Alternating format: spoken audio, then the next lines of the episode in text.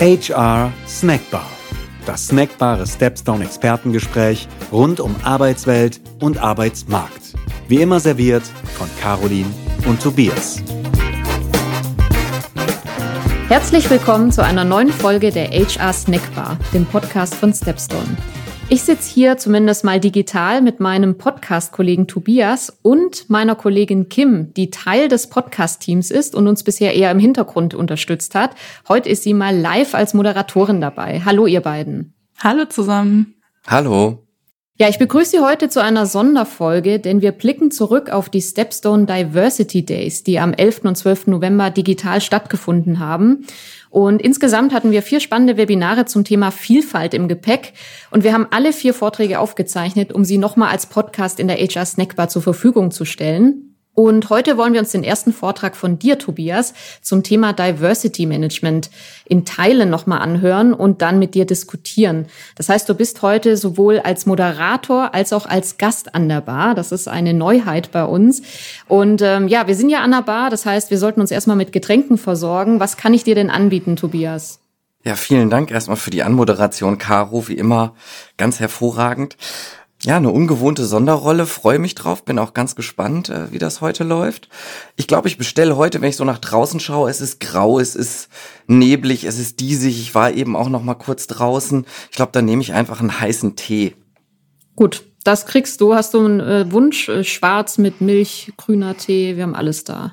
Super, nee, ich bin immer tatsächlich bei Pfefferminz, da verdrehen ja viele die Augen, aber den trinke ich sehr gerne und ich denke, ist bei dem Wetter auch gut für die Stimme und gut, um gesund zu bleiben. Nee, da hast du recht, dann kriegst du den. Äh, ich gebe dem Barkeeper mal Bescheid, der nickt auch schon, er bereitet dir das jetzt zu. Kim, ähm, die Zuhörer kennen dich ja noch nicht, weil du ja immer fleißig im Hintergrund unterstützt hast, bei allem, was vor, während und nach der Folge so passiert. Das heißt, äh, ich glaube, es macht Sinn, wenn du dich unseren Zuhörern ganz kurz vorstellst. Erzähl doch mal ganz kurz, wer du bist. Ja, danke dir. Also äh, ich freue mich, heute hier zu sein mit euch, virtuell leider und im Podcast über dieses spannende und höchst aktuelle Thema zu sprechen.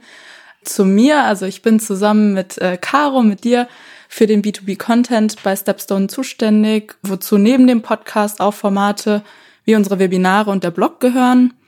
Und im Zuge dessen beschäftige ich mich auch mit den aktuellen Trends und Themen, die unsere Arbeitswelt so tagtäglich beschäftigen.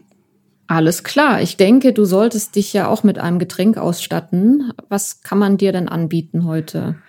Ja, also ähm, das klingt jetzt ein bisschen drastisch nach der Bestellung von Tobias, glaube ich, aber ich würde mich immer über einen Gin Tonic freuen. Was trinkst du denn? Ja, ich bin auch am überlegen, es wäre natürlich vernünftig, jetzt wo es so kalt geworden ist, was Wärmeres zu nehmen. Vielleicht eine heiße Schokolade, darauf hätte ich jetzt Lust. Ja, das nehme ich. Ja, super. Dann ähm, ja, starten wir doch mal. Und zwar, Tobias, du hast in deinem Webinar ähm, zum Thema Diversity Management ja die Ergebnisse der Stepstone-Umfrage zum Thema Diversity vorgestellt. Kannst du vielleicht kurz ein paar Worte zu der Umfrage sagen und auch mitteilen, wo man die Ergebnisse nochmal selbst nachlesen kann? Ja, das mache ich natürlich sehr gerne. Und zwar ist das äh, entstanden aus einer gemeinsamen Initiative von uns, von Stepstone und dem Handelsblatt, beziehungsweise genauer dem Handelsblatt Research Institute, mit dem wir schon die ein oder andere spannende Umfrage gemeinsam konzipiert haben.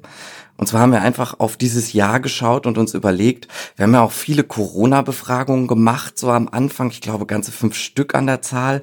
Und dann haben wir geschaut, okay, welches andere Thema ist denn so wichtig, dass das wirklich auch die gesamte HR-Welt da draußen interessiert und auch darüber hinaus. Mit welchem Thema können wir uns jetzt auseinandersetzen? Und da kann man natürlich in diesem Jahr an dem Thema Diversity nicht vorbei, was auch für ganz viele hier im Haus, für mich persönlich und wie gesagt auch viele andere ein absolutes Herzensthema ist und ich glaube eins, über das wir gar nicht genug diskutieren können und worüber ich mich auch sehr freue, dass das jetzt ja auch ein schon größerer Schwerpunkt hier bei uns an der Snackbar ist, diskutieren wir ja auch nicht zum ersten Mal mhm. und ich glaube, ich verrate auch nicht zu viel, wenn ich sage, da kommt auch noch was, aber jetzt genug der Vorrede vielleicht an der Stelle. Was haben wir gemacht? Wir haben im Juni circa 11.000 äh, Menschen in Deutschland online dazu befragt, was sie denn unter dem Thema Diversity verstehen. Wir haben sie dazu befragt, wie divers und vielfältig sie die Arbeitswelt empfinden, was für Wünsche sie dazu haben, wie wichtig das Thema aus ihrer Sicht ist und auch welche wirtschaftliche Bedeutung das Thema hat. Und ganz spannend, ähm, zum ersten Mal für Stepstone-Studien und damit so ein Startschuss, das machen wir nämlich ab jetzt immer oder sind dazu in der Lage, sind die Ergebnisse auch repräsentativ attraktiv für die Erwerbsbevölkerung in Deutschland. Das heißt, ähm, ja, wir können da wirklich eine ganze Menge von ableiten. Wir haben darüber hinaus die Ergebnisse auch noch mit Ergebnissen einzelner Fragen aus Großbritannien und aus Frankreich verglichen. Das heißt, einen internationalen Vergleich damit. Und wir sind als Stepstone jetzt auch Teil von The Shift. Das ist die Diversity-Initiative des Handelsblatts, die sich dafür einsetzt, dass unsere Arbeitswelt als solche vielfältiger wird und auch dabei unterstützt, solche Programme zu entwickeln. Und auch für diese Initiative waren die Ergebnisse unserer Umfrage eine wichtige Grundlage. Und ich glaube, das zeigt, was man da alles für Steine ins Rollen bringen kann. Genau, das vielleicht mal so als grobes Wrap-up zu unserer Studie. Du hast gerade The Shift erwähnt. Ähm, ist die Initiative schon offiziell gestartet? Kann man sich schon irgendwo informieren?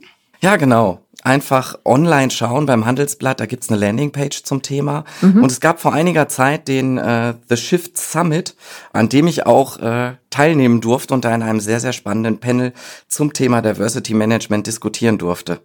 Okay, super. Dann suchen wir die ähm, Adresse auf jeden Fall nochmal raus oder die URL und äh, packen den Link dann noch in die Show Notes. Also wen das interessiert, der kann sich gerne The Shift nochmal genauer anschauen. Und ich bin auch ganz gespannt auf den internationalen Vergleich. Ich finde das ja immer sehr interessant zu sehen, wie Deutschland im Vergleich zu anderen Ländern in Europa so abschneidet. Da werden wir später noch mal drauf zu sprechen kommen. Du hast ja gesagt, in der Umfrage ging es unter anderem darum, herauszufinden, was die Leute überhaupt unter Diversity Management verstehen. Also wie definieren die Menschen diesen Begriff für sich? Und da hast du in deinem Vortrag ähm, zusammengefasst, was äh, das Ergebnis war. Und ich würde sagen, da hören wir mal ganz kurz rein und können uns dann gleich noch mal genauer über die Definition unterhalten. Zum Eingang ergibt es sicherlich Sinn, sich Klarheit darüber zu verschaffen, was wir unter dem Begriff Diversity eigentlich verstehen. Die Top-Antwort unserer Befragten war mit 64 Prozent generell der diskriminierungsfreie Umgang mit allen Beschäftigten. Und das ergibt natürlich auch total Sinn. Du hast ja gesagt, ähm, es geht eigentlich um den diskriminierungsfreien Umgang mit allen Beschäftigten. Wir werden gleich nochmal dazu sprechen. Du hattest auch noch eine andere Definition mitgebracht, und zwar aus der Charta der Vielfalt. Ich glaube, es macht Sinn, dass wir auch da nochmal kurz reinhören. Das heißt, alle Mitarbeitenden, ich habe da mal in Klammern hinzugefügt, auch Jobsuchenden, denn das ist aus unserer Sicht auch ein ganz zentrales Thema, wenn wir über den Arbeitsmarkt und die Vielfalt am Arbeitsmarkt sprechen, sollen Wertschätzung erfahren, unabhängig von Geschlecht, geschlechtlicher Identität, Nationalität, ethnischer Herkunft, Religion oder Weltanschauung, Behinderung, Alter, sexuelle Orientierung und Identität. Also wir haben jetzt gehört, es geht im Großen und Ganzen tatsächlich darum, dass man Menschen gleich behandelt, ganz egal, ob Mann oder Frau oder divers, egal welcher Religion man zugehört, egal aus welchem Land man kommt. Auch Inklusion ist ja ein großes Thema, Menschen mit Behinderung. All das äh, ist in dieser Definition oder ist in diesen beiden Definitionen ja vereint. Ähm, gibt es denn aus deiner Sicht was, Tobias, was man vielleicht noch ergänzen sollte? Fehlt dir vielleicht etwas oder meinst du, man könnte es im Großen und Ganzen so stehen lassen? Ich denke, was mir sehr gut an der Definition gefällt, ist eben, dass erstmal die Rede von allen Mitarbeitenden oder Beschäftigten ist an dieser Stelle.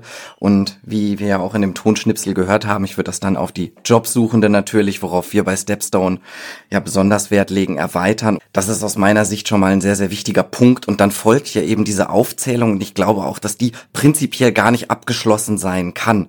Und dass es eben darum geht, sozusagen das auf alle mit zu erweitern. Und ähm, ja, dementsprechend kann das auch immer weitergehen. Ich denke, ein wichtiger Faktor, der da zum Beispiel mit reinkommt, ist soziale Herkunft, der da jetzt noch nicht explizit mit drin steht. Mhm. Ähm, aber ich meine, da sogar auch ein Interview gelesen zu haben. Ähm, mit, äh, ich meine, ich weiß es nicht, ob es der Pressesprecher der Charta der Vielfalt war, ich glaube schon, indem er das auch explizit genannt hat und das halte ich auch für einen sinnvollen Aspekt, den damit aufzunehmen. Mhm. Du hast gerade soziale Herkunft angesprochen. Wie genau würdest du das definieren? wenn man sich einschlägige ähm, Untersuchungen anschaut, dann weiß man ja auch, dass wir in Deutschland hier leider leider Gottes sozusagen ähm, mit die geringste soziale Durchlässigkeit haben, auch was unser Bildungssystem angeht, eben sprich, welche Menschen nehmen ein Studium auf und aus welchem äh, Elternhaus kommen sie sozusagen, welchen Bildungsgrad haben die Eltern ähm, oder hat die Familie und welchen Bildungsgrad erreiche ich dann selbst. Genau, da ist die soziale Herkunft sozusagen sehr entscheidend in Deutschland und prägt äh, ganze Karrieren und Lebenswege. Mhm, okay. Und ähm, das Thema Diversity Management, um darauf zurückzukommen, das ist jetzt ein, ein sehr großer Begriff. Ihr habt ja auch gefragt, bei welchen Herausforderungen Diversity Management helfen kann. Also mhm. ähm, vielleicht hören wir da einmal rein und ähm, dann können wir mal drüber sprechen, inwiefern man Diversity Management auch für sich als ähm, Attraktivitätsfaktor für sein Unternehmen nutzen kann. Warum unterstellen Menschen einen solchermaßen positiven Impact? Damit haben wir uns natürlich auch beschäftigt. Wir haben gefragt, bei welchen Herausforderungen, konkreten Herausforderungen hilft Diversity Management? Und hier sehen wir, dass die Befragten eben das mehrheitlich als ganz wichtigen Aspekt bei ganz zentralen, konkreten HR-Herausforderungen sehen.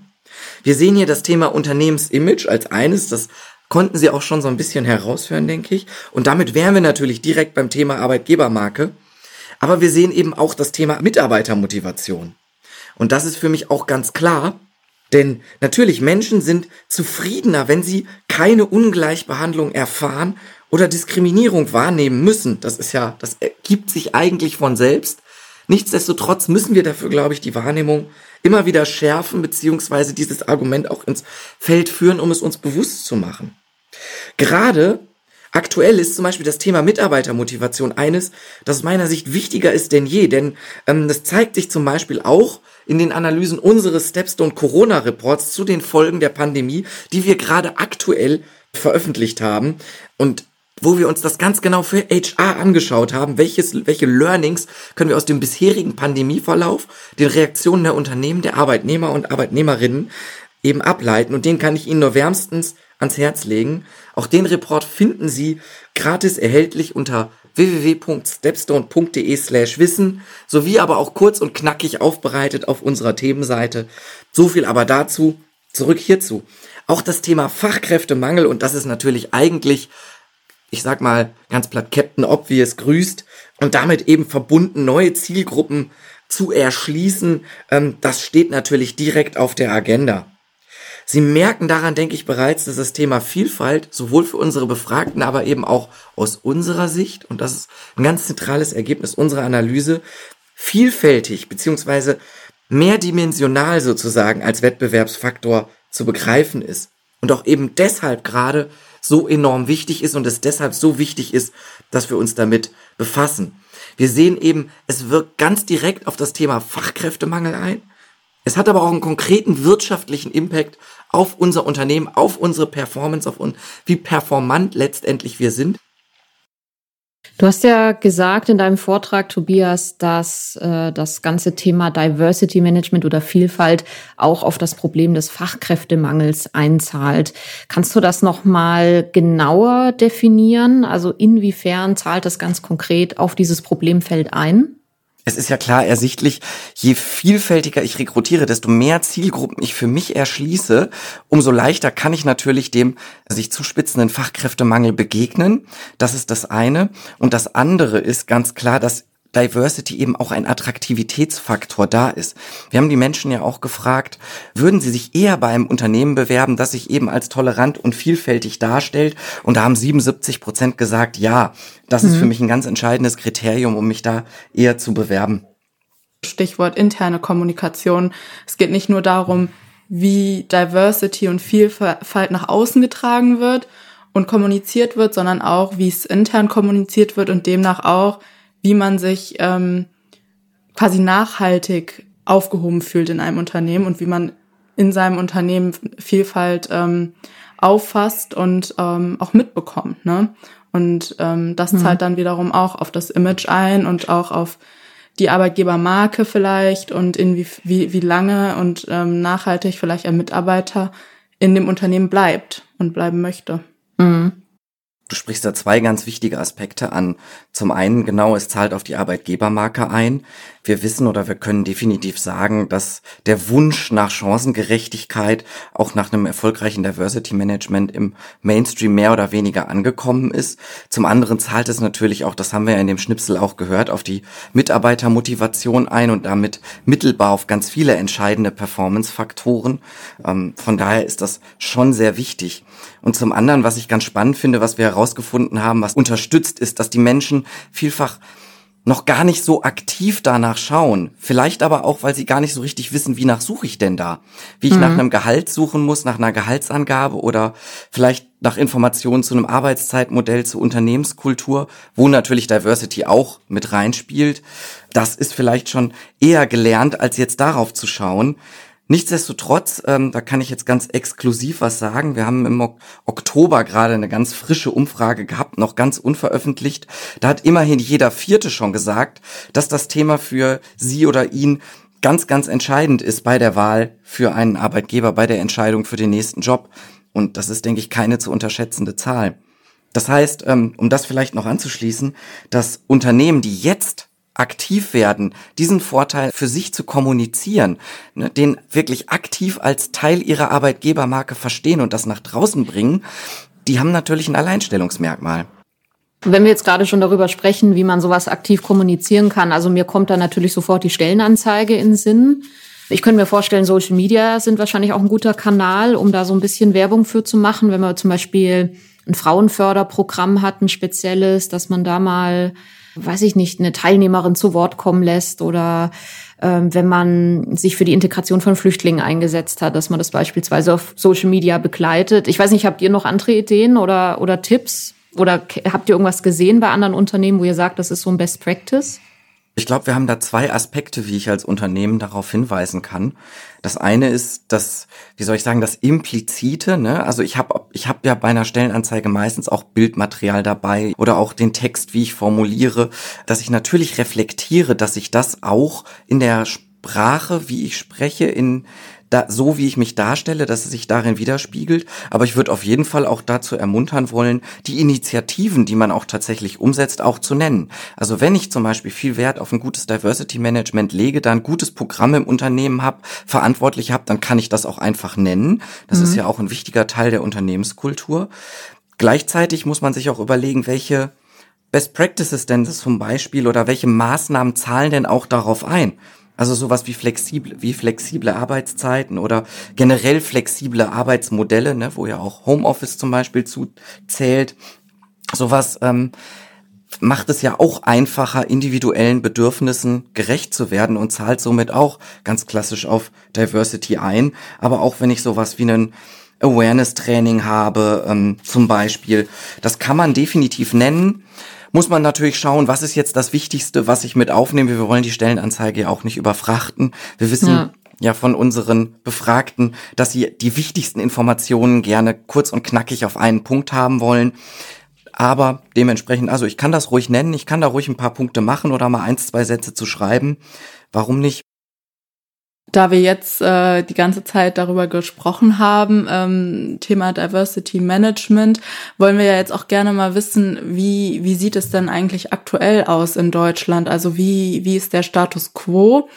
Und dazu habt ihr ja auch Zahlen und da hören wir mal kurz rein, äh, was du in deinem Vortrag erzählt hast. Kommunizieren Sie das aktiv und damit heben Sie sich dann natürlich auch schon vom Wettbewerb ab. Aber was wir auch immer sagen, wir können natürlich nur Stärken kommunizieren. Das ist etwas ganz Wichtiges, was ich in meinen Webinaren auch immer mitgeben möchte, die natürlich auch tatsächlich Realität sind. Es ist immer schön, wenn wir ein Thema schon angreifen, ähm, wenn wir planen, dort etwas umzusetzen. Aber nichts ist schlechter letztendlich fürs eigene Arbeitsgeber-Image, wenn wir hier so ein kleines Wolkenkuckucksheim aufbauen. Du hast ja ganz schön gesagt, Vielfalt geht uns alle an. Wir dürfen das nicht länger wie ein Randthema behandeln oder wie, wenn wir uns, wir beschäftigen uns ja hier viel mit dem Thema Recruiting auch, wenn wir uns dem Thema Stellenbesetzung zuwenden. Was habt ihr denn mhm. da rausgefunden? Ich meine, ihr habt dazu auch Zahlen, wie es denn mit äh, Diskriminierung und Benachteiligung in Sachen Stellenbesetzung aussieht. Ja, das stimmt und das ist ganz spannend, wie ich finde.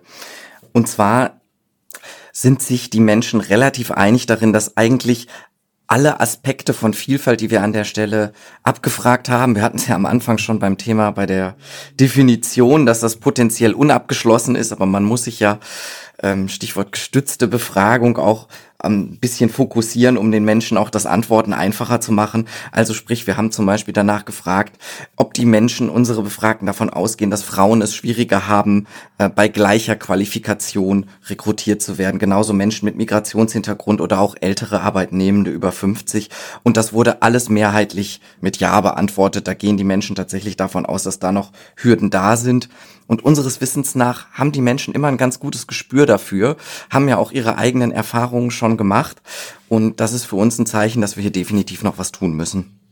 Was ich auch ganz spannend fand, weil du gesagt hast, zum Beispiel ähm, Frauen, Menschen mit Migrationshintergrund, Arbeitnehmende 50 plus haben es laut der Befragten etwas schwerer bei der Stellensuche als ich recherchiert habe für den Vortrag äh, Rekrutierung von Frauen, fand ich auch ganz interessant die Entwicklung, dass nicht nur Frauen der Meinung sind, dass sie es schwerer haben, sondern auch Männer und dass auch zunehmend mehr Männer das sehen. Also wir hatten irgendwie einen Vergleich von 2017 bis 2020 und 2017 haben noch deutlich weniger Männer anerkannt, dass Frauen es schwerer haben, als jetzt drei Jahre später. Fand ich auch ganz spannend. Ja, total. Das ist vielleicht auch ein schönes, positives Signal, dass wir in unserer Umfrage herausgefunden haben. Und da bin ich dankbar, dass du das ansprichst. Denn ähm, die Zahlen, die ich jetzt hier vorgetragen habe oder die wir hier diskutiert haben, beziehen sich eigentlich immer auf alle oder alle Befragten ne, durch die Bank weg, ob man jetzt selber Diskriminierungserfahrungen gemacht hat, ob man sich potenziell als gefährdet betrachtet oder nicht. Wir haben zwar auch herausgefunden, dass Menschen, die schon Diskriminierung erfahren haben, deutlich sensibler sind bei dem Thema, Dinge kritischer einschätzen aber trotzdem ähm, gibt es dort keinen fundamentalen Bias da drin, um es mal so zu sagen, ne? Mhm. Ähm, sondern wir sehen diese mehrheitliche Zustimmung tatsächlich genau bei Frauen und Männern, was jetzt das Thema angeht, zum Beispiel eben, dass Frauen es beim Thema äh, Karriere, beim Thema Recruiting, ähm, bei den Einstellungschancen schwieriger haben. Das ist völlig richtig und ich denke, das ist eine wichtige Grundlage, wenn wir hier einen Konsens erzielen, um dann eben natürlich auch was zu verbessern. Mhm. Was ich auch ganz interessant finde bei den Arbeitnehmenden 50 plus, ich weiß gar nicht mehr, mit wem das war, ob das jemand war, mit dem wir in der, im Rahmen der HR Snackbar gesprochen haben. Irgendjemand hat gesagt, das ist total interessant, dass wir zum ersten Mal die Situation haben, dass die Jüngeren den Älteren was beibringen durch die Digitalisierung. Weil vorher war es immer so, die, die am ältesten waren, also am dienstältesten, aber auch am ältesten, waren immer diejenigen, die eigentlich die Jungen eingearbeitet haben und denen alles beigebracht haben, was sie eben wissen müssen in ihrem Fachbereich. Und jetzt ist zum ersten Mal die Situation, dass die Jüngeren den Älteren Dinge beibringen. Also alles, was mit, mit Technik, Digitalisierung zu tun hat, da sind ja die Jüngeren logischerweise oft etwas fitter als Arbeitnehmer 50 plus. Und ich glaube, das ganze Thema Digitalisierung ist vielleicht auch der Grund, warum es ältere Arbeitnehmer inzwischen schwerer haben, weil man ihnen vielleicht unterstellt, dass sie mit dem Fortschritt der Technologie einfach nicht Schritt halten können. Hm. Finde ich eine spannende Überlegung. Würde ich jetzt aus dem Bauch heraus sagen und auf Basis dessen der Gespräche, die wir hier so vielfach immer führen und den Eindruck, den man da bekommt, ja und nein. Also äh, ist vielleicht die langweilige Antwort da drauf, aber vielleicht widersprichst du mir ja auch direkt. Ähm, zum einen ja, also wir sehen das so durch die Bank weg bei allen Befragungen, dass die Älteren, was das Thema Digitalisierung angeht, schon ein bisschen zurückhaltender antworten. Mhm. Gleichzeitig weiß man aber auch, dass die sogenannten Silver Surfer, um es mal so zu sagen, ich hoffe, das ist, wird nicht diskreditierend begriffen, ähm, von äh, dem ein, der ein oder anderen Zuhörerin, dem ein oder anderen Zuhörer, dass die aber auch massiv aufgeholt haben, was Internetnutzung, was die Nutzung digitaler Technologien in der Vergangenheit angeht. Ähm, also ich glaube, man sollte da die Älteren auch nicht unterschätzen und wenn wir eben an den demografischen Wandel denken, ist hier ein Riesenpotenzial ähm, an Menschen, das wir dringend nutzen sollten. Ich denke, ich muss nur sagen, ich denke da so ein bisschen an mich. Ne? Ich bin ja 33, also ich bin 30 plus. Arbeitnehmerin 30 plus und ich merke schon tatsächlich, dass ich mit manchen Dingen nicht mehr Schritt halten kann. Also TikTok ist was, damit habe ich gar keine Lust mehr, mich zu beschäftigen. Im Bereich Marketing, Kommunikation sollte man aber immer mit allem auf dem Laufenden sein. Und ich habe jetzt zwar in dem Bereich noch keine Diskriminierung erfahren. Ich könnte mir aber vorstellen, wenn ich mich jetzt mit, sage ich mal, mit 40 auf eine Social Media Manager Stelle bewerben würde, bin ich mir nicht sicher, ob man mir das mit 40 zutraut, dass ich da so up-to-date bin. Ja, ich denke, da muss man auch differenzieren. Also was die privaten Nutzungsgewohnheiten angeht, äh, finde ich ein ganz gutes Beispiel. Also ich selber kann mit, ich weiß, worum es sich bei TikTok grob handelt, habe die App aber auch nicht und habe, um ehrlich zu sein, auch nicht noch nicht wirklich getestet. Hab da jetzt auch und das ist vielleicht auch ein klassisches Erlebnis vom Älterwerden, habe da auch gar kein Interesse dran, um ehrlich zu sein. Es hat aber jetzt auch für meine beruflichen Themen keine wirkliche Relevanz. Andere Social Medias haben da zum Beispiel schon mehr Relevanz und mit denen beschäftige ich mich dann auch beruflich. Ich habe zum Beispiel einen Facebook-Account, aber den nutze ich nur rein beruflich. Und ich glaube, so geht es relativ vielen. Also was wir auch ganz oft sehen in unseren verschiedenen Studien und Befragungen ist, dass die Bereitschaft zum Lernen, die Bereitschaft zum Weiterbilden da ist und dass die Menschen auch wissen, dass das ganz entscheidend ist. Also, um es kurz zu machen, ich würde die Älteren hier nicht unterschätzen. Ich denke, ich sehe hier auch die, die, die Arbeitgeber sozusagen in der Pflicht, hier auch Maßnahmen und Programme zu entwickeln, um den Menschen das auch zu erleichtern. Ich fand, das war ein, äh, ein interessanter Punkt, also was du gesagt hast, die Bereitschaft, sich weiterzubilden. Und ich glaube, äh, das kann man dann auch ganz gut übersetzen ins Thema ähm, Offenheit, was dann auch wieder gut zum Thema Diversity und Vielfalt passt. Ja, finde ich auch nochmal einen guten Punkt, den du hier ansprichst. Man muss natürlich auch ehrlich sein, Vielfalt challenged uns auch ein bisschen. Also wenn ich jetzt dran denke, ich arbeite in einem Team, das ist super homogen, alle sind in meinem Alter, alle haben dieselben Interessen, dann ist das natürlich auch sehr einfach. Man versteht sich, man hat dieselben Lebenswelten, man hat dieselben Dinge, die mich motivieren, vielleicht auch dieselben Dinge, die mich ärgern. Das ist natürlich einfach, hier Verständnis zu erzielen. Und je mehr Vielfalt ich da reinbringe, desto mehr Perspektiven muss ich natürlich auch irgendwie integrieren, muss damit arbeiten. Und das ist natürlich auch gewissermaßen eine Herausforderung, da muss ich vielleicht auch aus meiner Komfortzone raus. Aber aber wir wissen, das lohnt sich. Hm. Solche Teams treffen dann natürlich auch Entscheidungen, die insgesamt ausgewogener sind, eben weil viel mehr Erfahrungswelten, Einschätzungen ähm, damit reinkommen. Und dementsprechend muss ich dann auch aus meiner Komfortzone da ein Stück weit rausgehen. Also ich denke, ähm, das lohnt sich und dazu zu motivieren, das kann nicht schaden. Da kann ich in dem Zuge vielleicht mal äh, zitieren, was im Rahmen der Charta der Vielfalt auch gesagt wird. Also ähm, da wird gesagt, Diversity und Vielfalt begeistert vielfältige Kunden und sorgt für vielfältige Lösungen und erschließt somit auch vielfältige ähm, Märkte für ein zukunftsfähiges Unternehmen. Also im Prinzip, wie du gesagt hast, Vielfalt lohnt sich. Ihr habt euch ja auch angeschaut, wie vielfältig Belegschaften in Deutschland sind. Kannst du da noch mal ein bisschen zusammenfassen, was ihr daraus gefunden habt und welches Optimierungspotenzial man davon ableiten könnte? Ja, gerne. Also wir haben zum Beispiel gesehen, dass 60 Prozent der Befragten sagen, es gibt bei uns Vielfalt in der Belegschaft im Hinblick auf die Geschlechter. Das klingt jetzt erstmal gut und wenn wir operieren ja sehr viel mit diesen Zahlen und immer wenn eine Mehrheit etwas sagt, dann finden wir das erstmal gut, also je nachdem, was es denn, was es natürlich für eine Frage ist. Jetzt aber mal umgekehrt gedacht, das heißt ja, dass 40 Prozent der Menschen in einem typischen Frauen- oder einem typischen Männerberuf arbeiten und das im Jahr 2020. Das mhm. finde ich, um ehrlich zu sein, viel. Das finde ich zu viel, denn das heißt, dass 40 Prozent der Berufe mehr oder weniger geschlossen sind oder die Hälfte der Erwerbsbevölkerung ausschließen. Und das ist natürlich ein Riesenpotenzial, das da verloren geht. Einmal, wir haben es jetzt gerade ausführlich diskutiert im Hinblick auf Qualität, im Hinblick auf Weiterentwicklung, auf frischen Wind, auf frische Ideen aber natürlich auch in puncto Fachkräftemangel. Wenn mir da die Fachkräfte ausgehen, beziehungsweise die Mitarbeitenden, ähm, dann ist das natürlich eine sehr kritische Zahl. Und ähnliche Zahlen haben wir auch mit Blick auf andere Aspekte. Ja, Caro, du hattest zu Beginn mal ähm, auch den internationalen Vergleich angerissen, dass wir da nochmal drüber sprechen werden. Und ähm, ja, dazu können wir eigentlich jetzt schon kommen.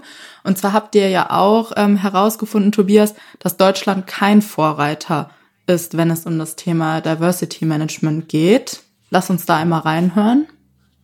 Franzosen und Briten sind in Sachen Vielfalt am Arbeitsplatz und erfolgreiches Diversity Management, das zeigen unsere Zahlen, da sind die schon weiter als wir. Das ist etwas, das piekst uns hoffentlich ein bisschen, wenn wir immer so an den Exportweltmeister Deutschland denken, da gibt's ja immer so ein bisschen auch den Narrativ, man will so ein bisschen der Beste sein. Nee, in puncto Diversity Management, in puncto Vielfalt, auch in puncto Sensibilität für das Thema ist Deutschland noch kein Vorreiter. Es lohnt sich also definitiv ein Blick über die Grenze. Vielleicht ist Ihr Unternehmen ja auch ähm, international aufgestellt. Das heißt, es kann sich vielleicht auch lohnen, mal die Kollegen in Frankreich, in Großbritannien anzuhauen, hey, was macht ihr eigentlich gerade? Welche Programme setzt ihr auf? Was gibt es da? Vielleicht ähm, gibt es dort tolle Programme, von denen man auch ein bisschen abschauen kann.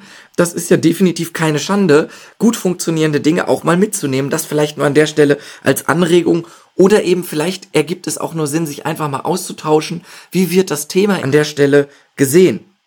Ja, zusammenfassend kann man vielleicht noch mal sagen, zum einen noch mal ganz klar, Deutschland ist nicht unbedingt Vorreiter in vielen Aspekten und gleichzeitig von dir, Tobias, auch der Appell an Unternehmen, an Arbeitnehmer, sich wirklich aktiv mit Kollegen aus dem Ausland auszutauschen, welche Best-Practice-Beispiele es da beispielsweise gibt. Die gute Nachricht ist aber, dass Deutschland nicht überall schlechter abschneidet als die Nachbarländer. Kannst du da ein paar Ergebnisse teilen? Mhm. Auch sehr gern. Beim Thema ähm, ältere Arbeitnehmende, das hatten wir jetzt auch schon so ein paar Mal angesprochen. Da haben wir tatsächlich ein Ergebnis, in, wo Deutschland relativ gut abschneidet.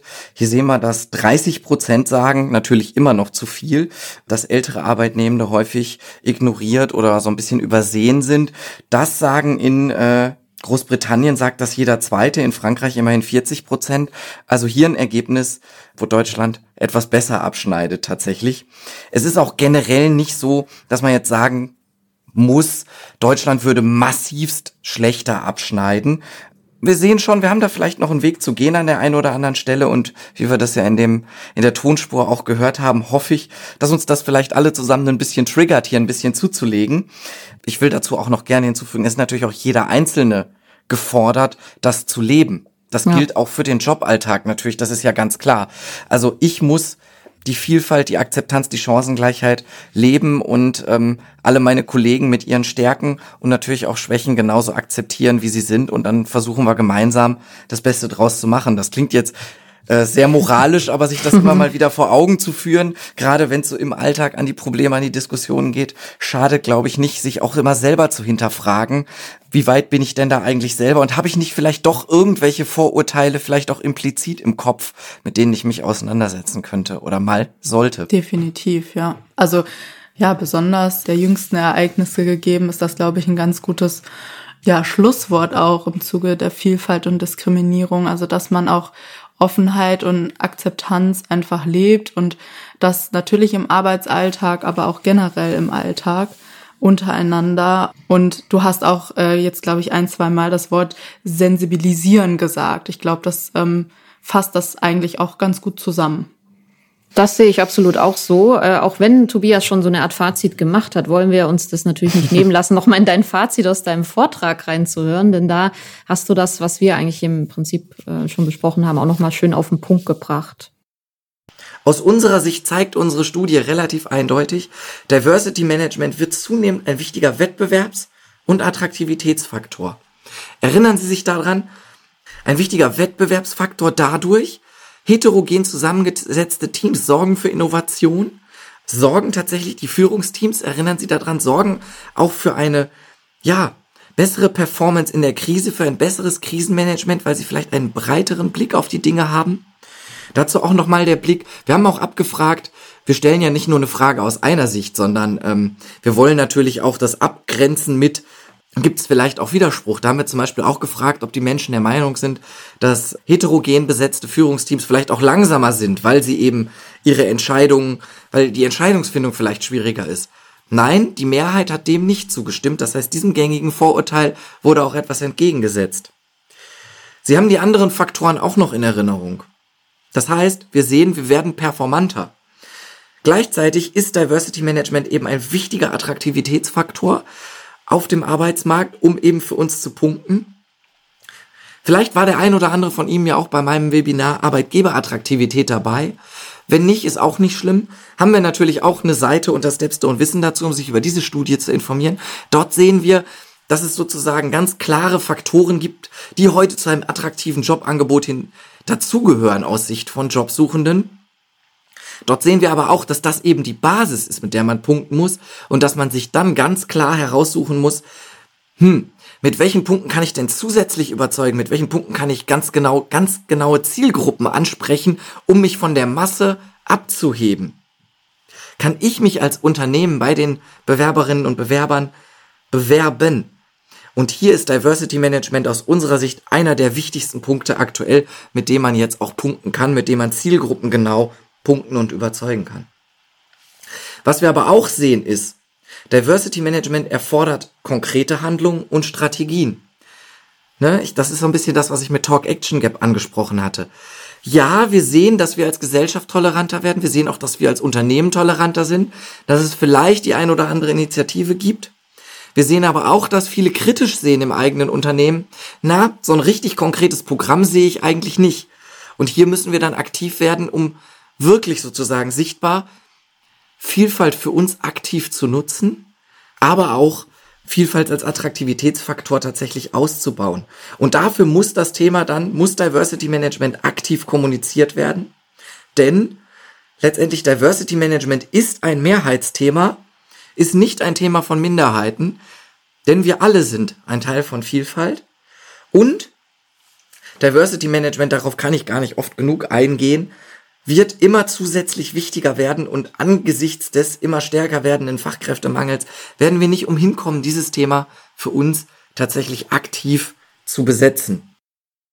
Ja, hier nochmal ein sehr schönes Fazit von dir, Tobias. Also unterm Strich können wir festhalten, Diversity Management ist ein wichtiger Attraktivitätsfaktor aber man muss vor allem darauf achten, das aktiv zu kommunizieren, damit die Leute überhaupt mitbekommen, dass man sich in diesem Bereich engagiert. Und natürlich ist es was, was von jedem einzelnen Mitarbeiter über alle Hierarchieebenen hinweg bis hin eigentlich zum, zur Geschäftsführung und zum Vorstand gelebt werden muss. Das wäre jetzt nochmal, glaube ich, so in ein paar Punkten grob zusammengefasst, was wir heute aus deinem Vortrag im Rahmen der Diversity Days herausziehen konnten.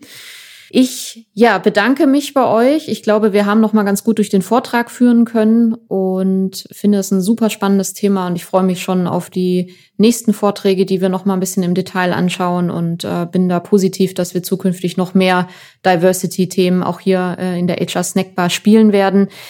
Ja, dann wünsche ich euch auch noch einen schönen Abend und freue mich auf die nächste Aufnahme. Bis bald. Danke euch, bis bald. Es hat Spaß gemacht mit euch zweien und auch von meiner Seite. Tschüss und schönen Abend. Tschüss. Und schon wieder Sperrstunde in der Stepstone HR Snackbar. Wir freuen uns immer über ein kleines Trinkgeld in Form von Feedback, Anregungen und Themenvorschlägen unter podcast at stepstone.de. Frische Wissenssnacks rund um die Arbeit heute und morgen servieren wir unter www.stepstone.de slash wissen. Und für die After Hour zu unserem Podcast lautet die Empfehlung des Hauses www.stepstone.de slash hr-podcast. Bis zum nächsten Mal in der HR Snackbar von Stepstone.